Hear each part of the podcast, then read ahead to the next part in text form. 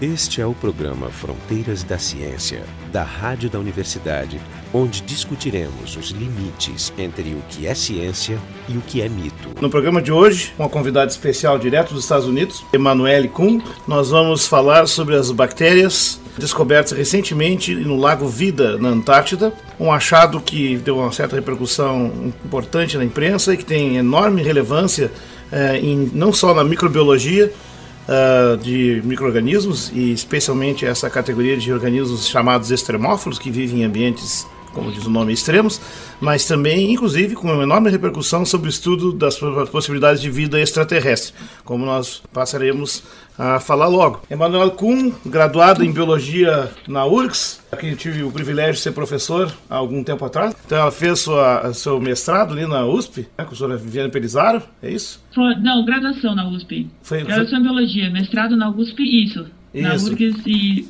o mestrado. E, e o mestrado em... lá, é. E, e, atualmente então está fazendo seu doutorado no Instituto de Pesquisa do Deserto de Nevada, sob orientação da doutora Ellen Murray, né? E junto com a quem ela integra e já fez algumas, enfim, o um grupo do National Science Foundation, né?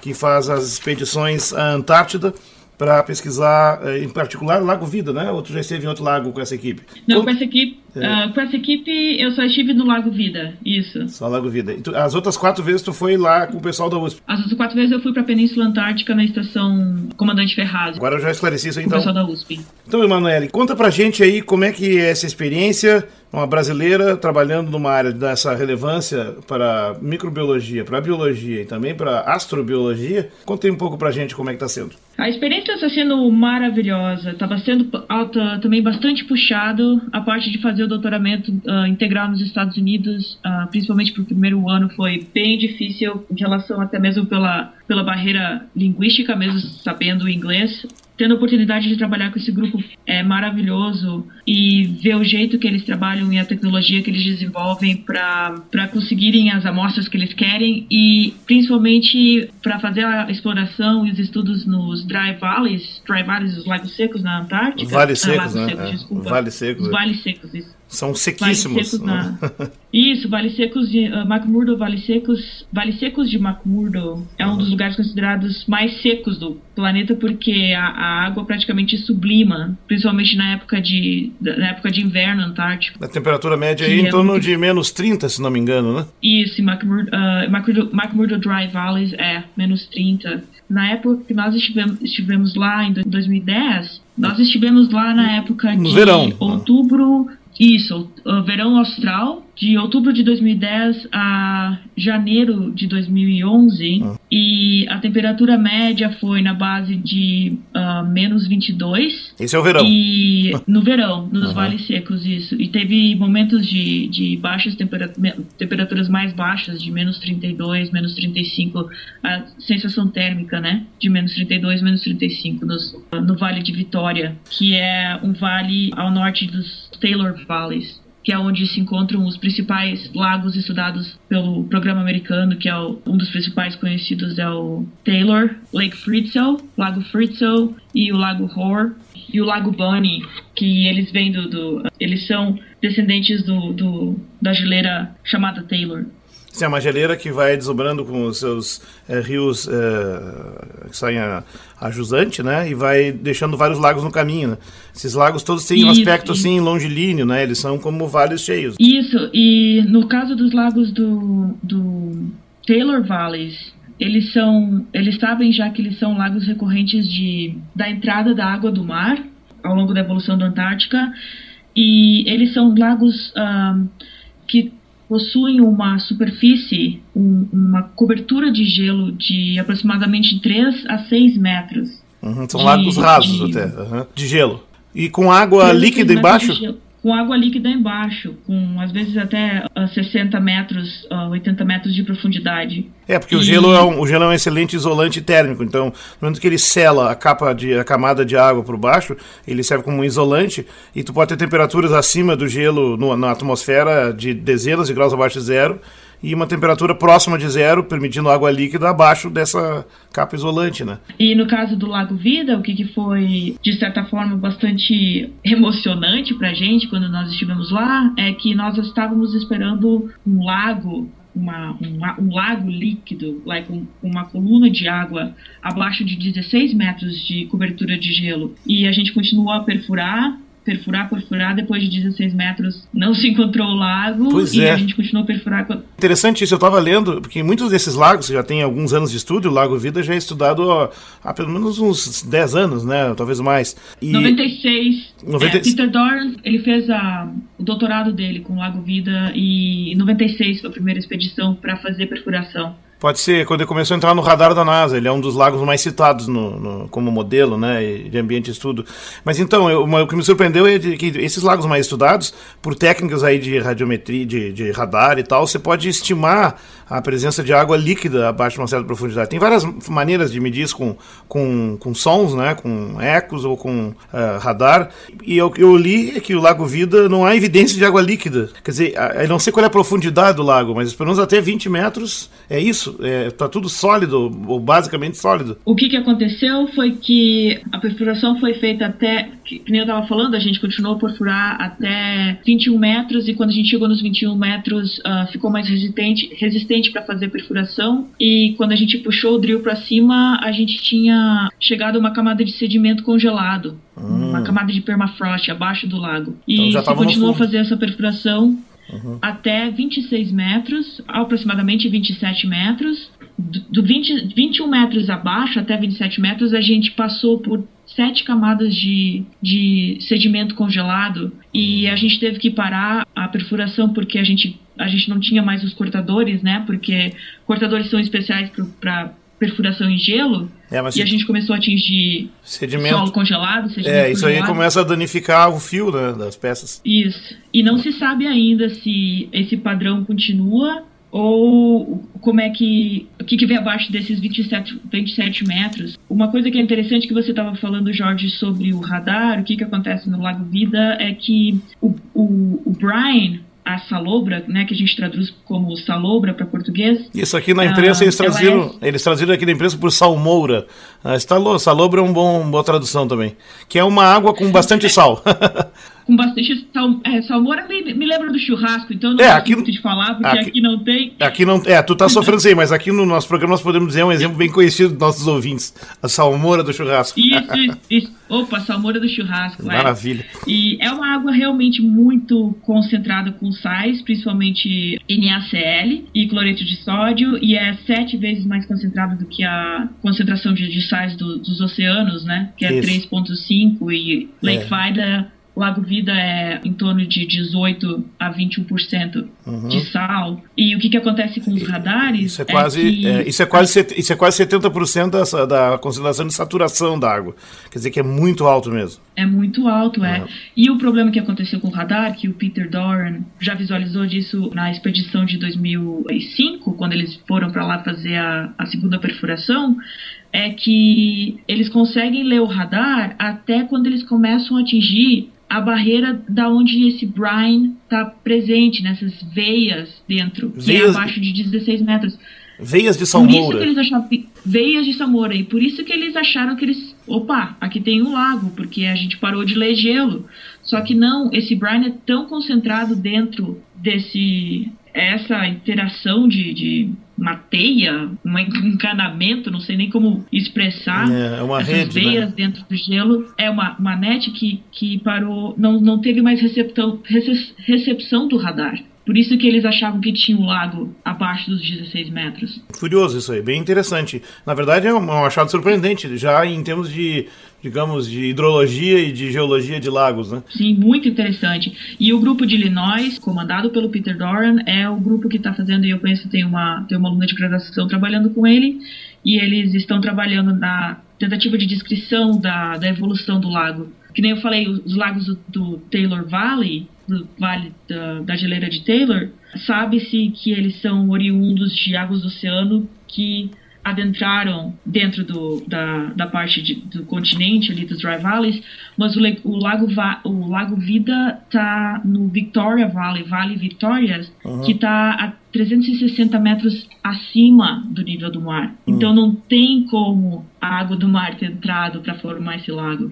Então a evolução dele é, diferente dos, é diferente do, dos outros. Ah, é realmente um caso bem particular. É interessante. Eu tava... É realmente um caso bem particular. Então, esse é um lago, pelas descrições que a gente lê aqui na, nos, nos, materiais, não só tem uma salinidade sete vezes acima da marinha, que é a décima parte da concentração máxima de saturação da água. Então ele está muito próximo da concentração de saturação, que eu saiba é a, é a solução mais saturada de sal conhecida em algum lago até agora. Ele uhum. tem uma coloração escura no gelo, e a temperatura média nesse brine, nessa, nessa salmona, é em torno de 13 graus negativos, que é muito próximo do limite físico conhecido para a detecção de bactérias que vivem em baixa temperatura, as chamadas bactérias psicrófilas. É isso aí? Isso, psicrófilas ou psicrofílicos. Psicrofílicos, né? Que isso. gostam que vivem abaixo. É uma, é uma definição meio ampla, é abaixo de 20 graus positivos, mas tem uma janela enorme, né? essa nomenclatura é meio ampla. E, e, esse, e essa água esteve congelada, pelo menos né, nas estimativas que são divulgadas, 2.800 800 anos. Se bem que esse, esse lago tem alguns. Eu estava lendo aqui sobre a geologia dele,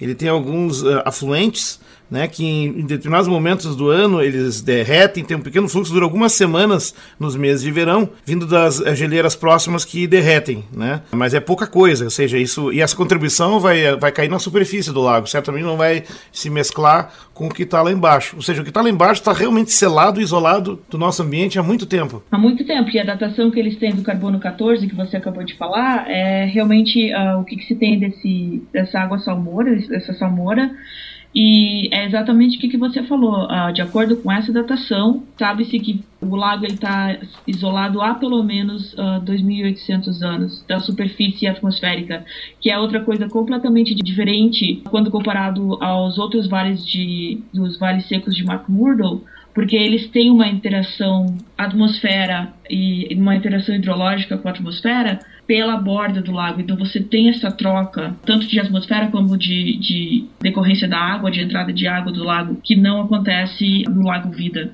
em Victoria Valley, Vale Victoria. Bom, o mais interessante então, além da geologia, que já dá para ficar falando horas, porque eu acho fascinante isso, e além do mais é frio, e é tudo que nós aqui nesse momento desejamos no Brasil inteiro, porque o Brasil inteiro está acima de 30 graus nas últimas semanas. É, pelo menos se não existe o aquecimento global, como dizem os negacionistas, o aquecimento local é indiscutível. Né? É, realmente tu não precisa sentir inveja da gente, a gente que tem inveja de ti aí, essa temperatura agradável.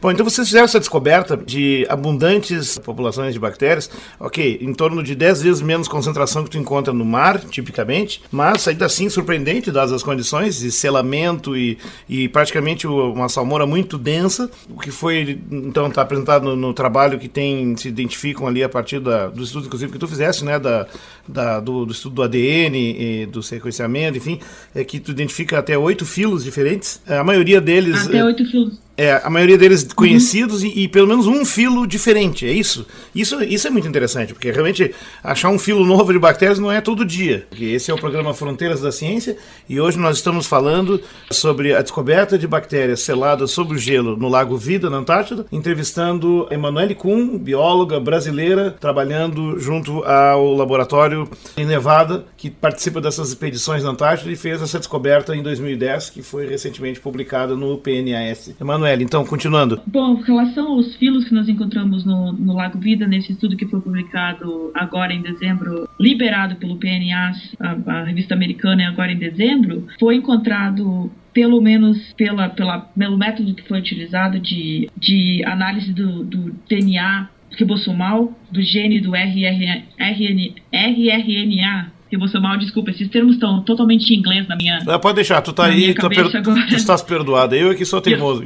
Não, eu, eu é que tô. Não, mas. É, nossa, faz uma confusão isso, Jorge. Eu sei. Mas enfim, foram encontrados mesmo esses oito filos e de bactéria, bactéria, e na verdade não é que foi encontrado um filo novo, mas é um filo bastante interessante que está se sabendo mais, está se estudando mais agora, que é o uh, espiroqueta. E outro filo da o lentisfaera, que se conhece. Tu falou a lentisfera, quer dizer, que não é exatamente um filo novo, que cada, cada um dos órgãos aqui de imprensa divulga de um jeito a notícia, a gente fica sem saber a verdade, né?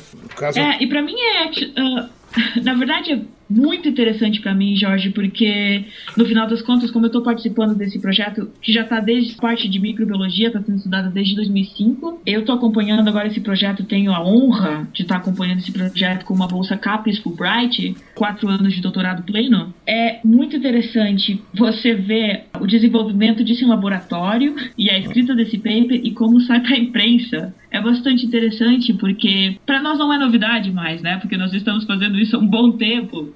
No, no meu caso, esses três anos de, de trabalho. Mas eu creio que, para propriamente para o que a imprensa está falando, eu não sei o que a imprensa vem falando no Brasil, infelizmente não estou acompanhando isso. Ah, eles copiam mas... as matérias da AP e tal, e da BBC, basicamente. Né?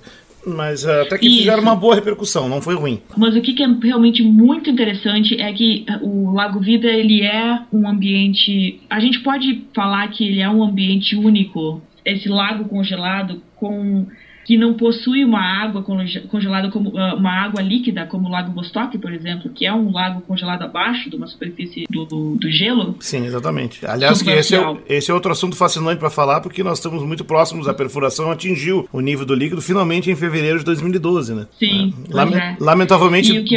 é, lamentavelmente, duas semanas depois da morte do grande mestre que impulsionou esse tipo de estudo, né? Do russo. O Gilichinsky. O Gilichinsky, é. Lamentavelmente, ele não, não viu, viu para ver Bom, os resultados, por enquanto, então, acabaram de sair alguns pré-resultados e não acharam nada, né? De perto de vida, pelo menos. Sim. Eu tô muito frustrado com isso. interessante. eu também, mas eu também. Eu não cheguei a ver nada publicado cientificamente. Não, não, foram só então, comentários. Que saiu foi muito pra imprensa. É. Pois é, mas então, no, no, nosso caso, seria interessante saber que tipo de técnicas eles utilizaram para tentar identificar a vida no, no Vostok agora, né? Uhum. Que é o, o, o nosso nossa grande questão em relação à procura de vida fora do planeta Terra, like, qual, qual, o tipo de, de equipamento, qual o tipo de metodologia e técnica e até mesmo de tecnologia que a gente vai acabar usando para tentar, tentar detectar então, uh, fizemos um pequeno desvio para falar do Lago Vostok. Esse é o programa Fronteiras da Ciência. Estamos falando hoje sobre as bactérias da Antártida, descobertas recentemente no Lago Vida, e conversando com Manuele Kuhn, bióloga brasileira, egressa da Universidade Federal do Rio Grande do Sul, trabalhando exatamente no, no grupo que está fazendo esse estudo uh, no Lago Vida, da doutora Alison. Uh, como é o nome dela? Alison Alison Murray. Alison Murray, isso. Nós falávamos do Lago Vostok, para comparar, é um, é um lago de dimensões muito maiores, é um dos maiores lagos da Antártida, também localizado muito mais ao sul, é uma altitude mais alta. Né? Ele tem mais ou menos as dimensões da Lagoa dos Patos, aqui em torno de 200 quilômetros de, de extensão, 60 de largura, uma profundidade é, é, bastante grande. Agora eu não tenho o valor de cara, mas é em torno de próximo a mil metros. Ele está abaixo de 4 mil metros de, de gelo, né? Isso, e além do que ele tem uma capa de gelo, é, exatamente, de cerca de 4 km sobre, e em cima dessa, e abaixo dessa capa, então tu tem aí então água líquida algumas centenas de metros. Portanto, é um, um lago muito importante como modelo não só porque aí tu tem um isolamento de se existir vida, um isolamento de vida por muito mais tempo, porque isso é muito é um processo muito mais longo. A estimativa é que se tem organismos lá estão eles estão presos há mais de 13 milhões de anos, então é uma coisa notável. Mas eu estava vendo aqui os resultados preliminares foram apresentados no workshop de astrobiologia de Estocolmo, agora o 12 segundo workshop europeu na Suécia. O Sergei Bulat do Instituto de Física Nuclear de Petersburg que, que afirmou, relatou então a análise de sedimentos a 3.714 metros, muito próximo próximos, portanto, do local do encontro da camada de água líquida. E teriam detectado em torno de 10 células por mililitro, é muito pouco. Analisou o DNA de algumas espécies de bactérias, três delas, três delas conhecidas já foram encontradas na, na perfuração em outras profundidades menores, enfim, com alguma presença de metabolismo, mas ainda é preliminar. Preliminar, mas por enquanto não há sinais de vida importante, porque se houvesse realmente vida, tu encontraria um gradiente crescente dessas bactérias, porque essas camadas de gelo mais próximas da água líquida, existe uma dinâmica, elas derretem, se reconsolidam e há todo um fluxo. Se tiver organismos vivos ali, eles acabam sendo capturados no gelo e migram por dentro do gelo, né? E vice-versa, quer dizer, você tem uma dinâmica importante. Mas enfim, o Lago Vostok é a nossa grande meta porque ele é muito parecido com o que pode ser a situação. Conta para nós, Emanuele, aonde? Principalmente na Lua Europa, Lua de Júpiter, acredita-se é, acredita-se que tenha o lago, um oceano líquido abaixo da camada de, de gelo. Você provavelmente viu, Jorge, o, o, a publicação de Britney Schmidt na Science em 2011 e tal, falando sobre o caos de Europa. Sim. e até representando alguns modelos que ela desenvolveu em como seria esse comportamento da crosta de Europa, justamente por causa da atividade de água abaixo dela. É, So, isso porque é, por e- enquanto está fazendo modelos, porque não se sabe o que esperar lá.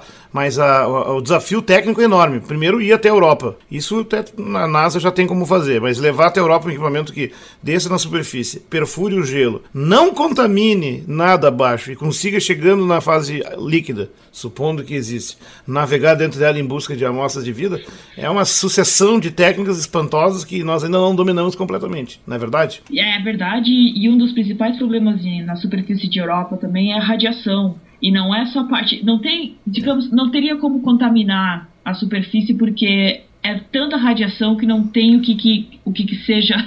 ah, que não seja estéreo. Pois Mas é, o isso, problema isso é verdade. Lá não tem atmosfera. o equipamento. Isso, e o problema vai ser o principal que eles estão tentando desenvolver a tecnologia é de manter o equipamento a tempo suficiente para que consiga captar os, os dados da superfície para dar tempo de ainda mandar de volta antes que o equipamento ah, Pereça, né? queime. É, na verdade, o ultravioleta do Sol é intenso ali, mas o principal problema é que Júpiter tem um campo magnético muito intenso que acelera partículas vindas do vento solar, bombardeando a superfície de, aliás, todas as luas mais próximas, e, o uh, Ganímede, Calisto também, de uma forma brutal. Então, é um dos locais mais inóspitos do sistema solar, a superfície.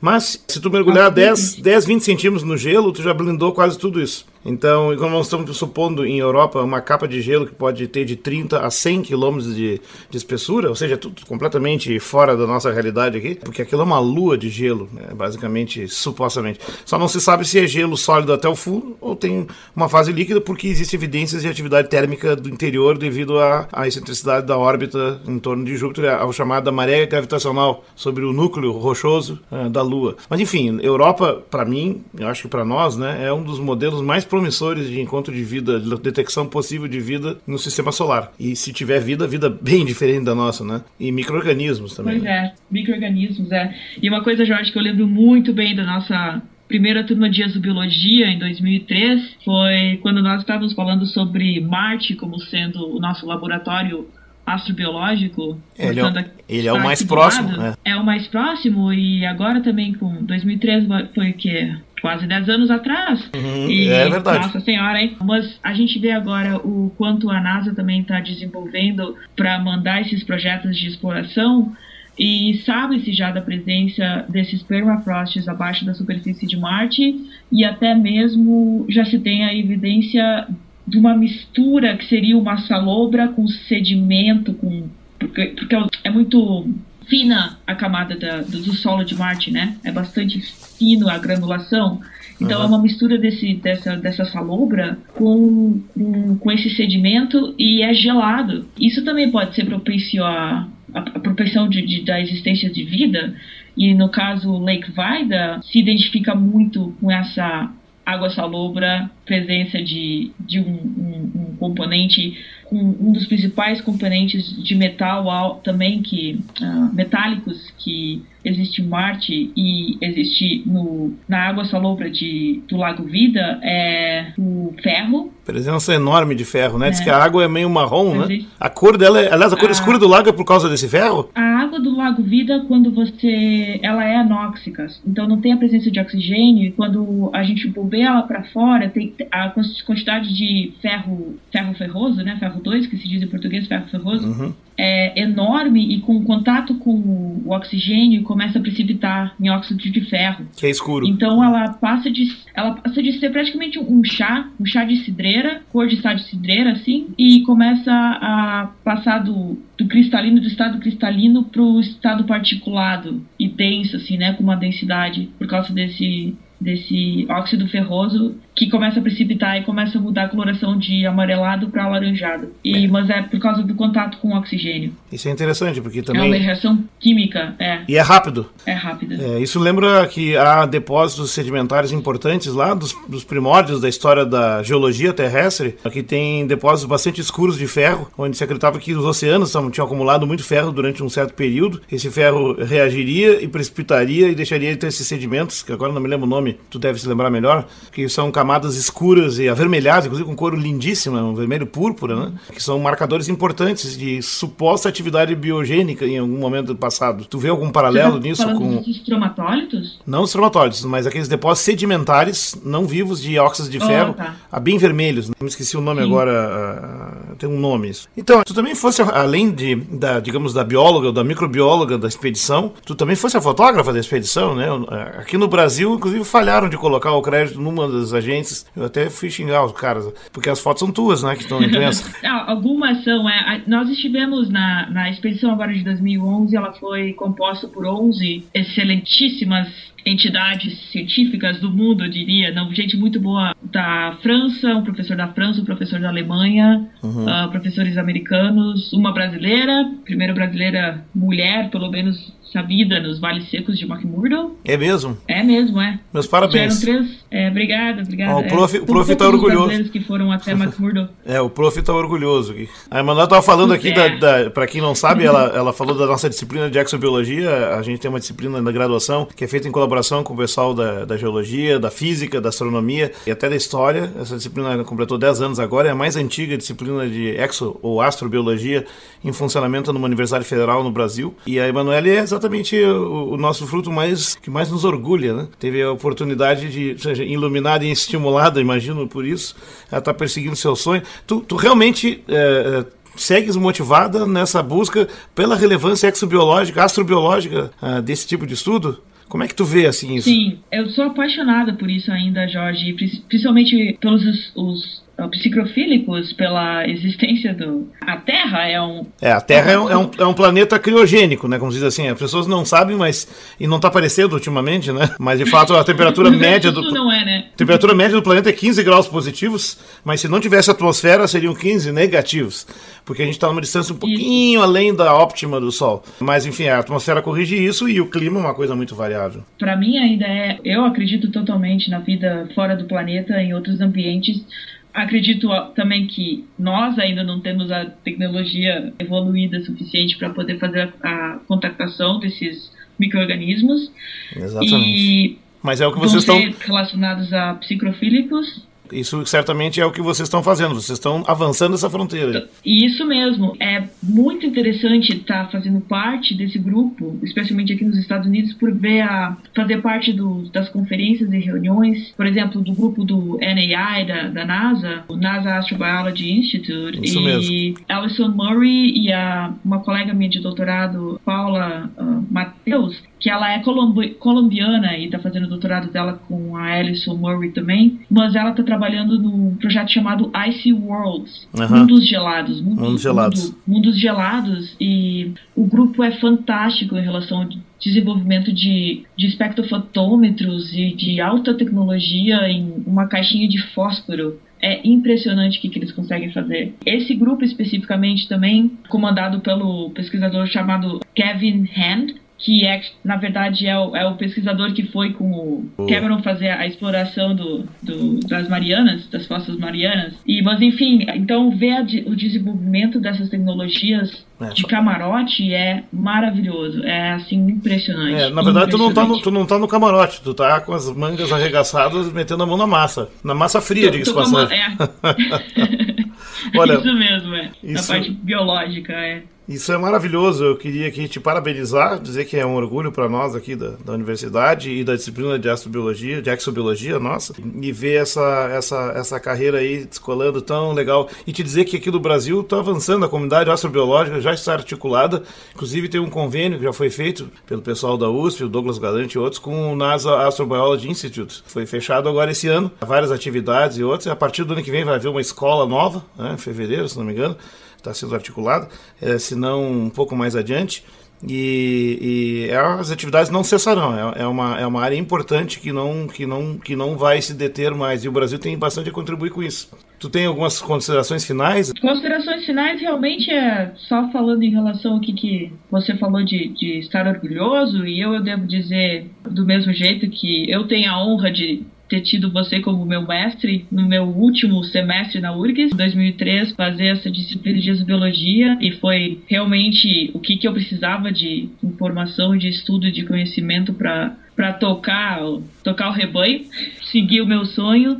Eu preciso deixar claro também o grande agradecimento para Capes Fulbright de estar tá apoiando esse projeto, não diretamente, mas pela minha presença aqui. Não vejo a hora de retornar ao Brasil e continuar nossas atividades de desenvolvimento de, de estudos em astropologia no Brasil, que tem muito a desenvolver, muito. Maravilha, muito obrigado, Emma. Esse é o programa Fronteiras da Ciência. Hoje nós falamos sobre as descobertas das bactérias vivas uh, do lago, com, nas salmouras, por baixo da capa de gelo no Lago Vida, na Antártida, com a participação da Emanuele Kuhn, diretamente do dos Estados Unidos. Ela, que é brasileira, egressa da Universidade Federal do Rio Grande do Sul, bióloga, trabalhando com essa equipe como microbióloga, nos contando um pouco dessa descoberta fascinante, importante, que é um passo importante na compreensão dos limites da vida na Terra e também de como se estudaria a vida extraterrestre caso nós venhamos a detectá-la em outras circunstâncias que muito provavelmente envolveriam ambientes muito frios e planetas congelados, águas frias. Muito obrigado, Emma. O programa Fronteiras da Ciência é um projeto do Instituto de Física da URGS, técnica de Gilson de Césaro e direção técnica de Francisco Guazelli.